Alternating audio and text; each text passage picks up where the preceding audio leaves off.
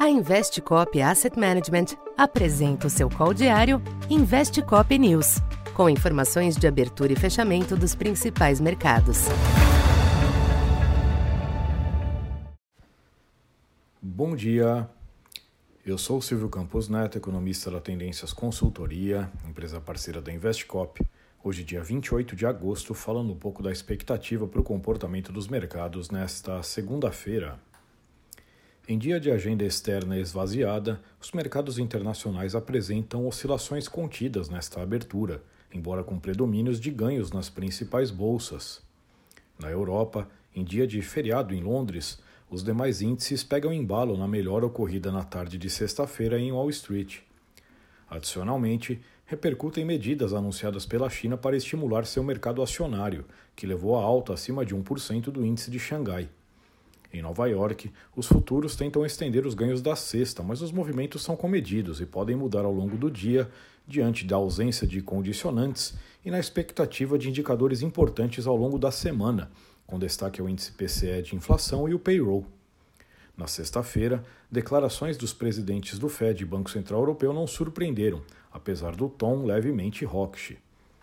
Entre os títulos, a abertura aponta a estabilização dos yields dos Treasuries, com a taxa de 2 e 10 anos ao redor de 5,10 e 4,25, respectivamente. Uma direção mais firme ainda deverá ser apresentada ao longo do dia, em um contexto de taxas ainda elevadas. No mercado cambial, o dólar alterna pequenos altos e baixos ante as principais divisas, sem um sinal claro para o real.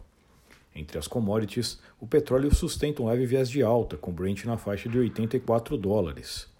Já o minério de ferro iniciou a semana em baixa nos mercados asiáticos após uma semana de recuperação, o que condiz com o panorama ainda altamente incerto na China.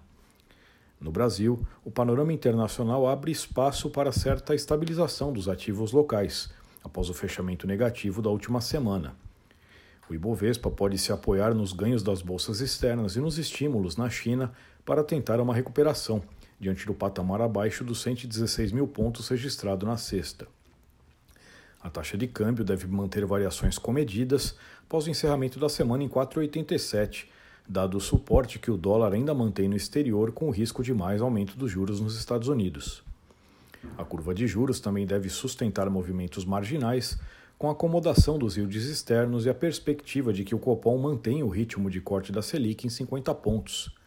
Nesse sentido, além da aceleração do IPCA 15 na última sexta, as expectativas de inflação estabilizadas acima das metas na pesquisa Focus corroboram tal percepção.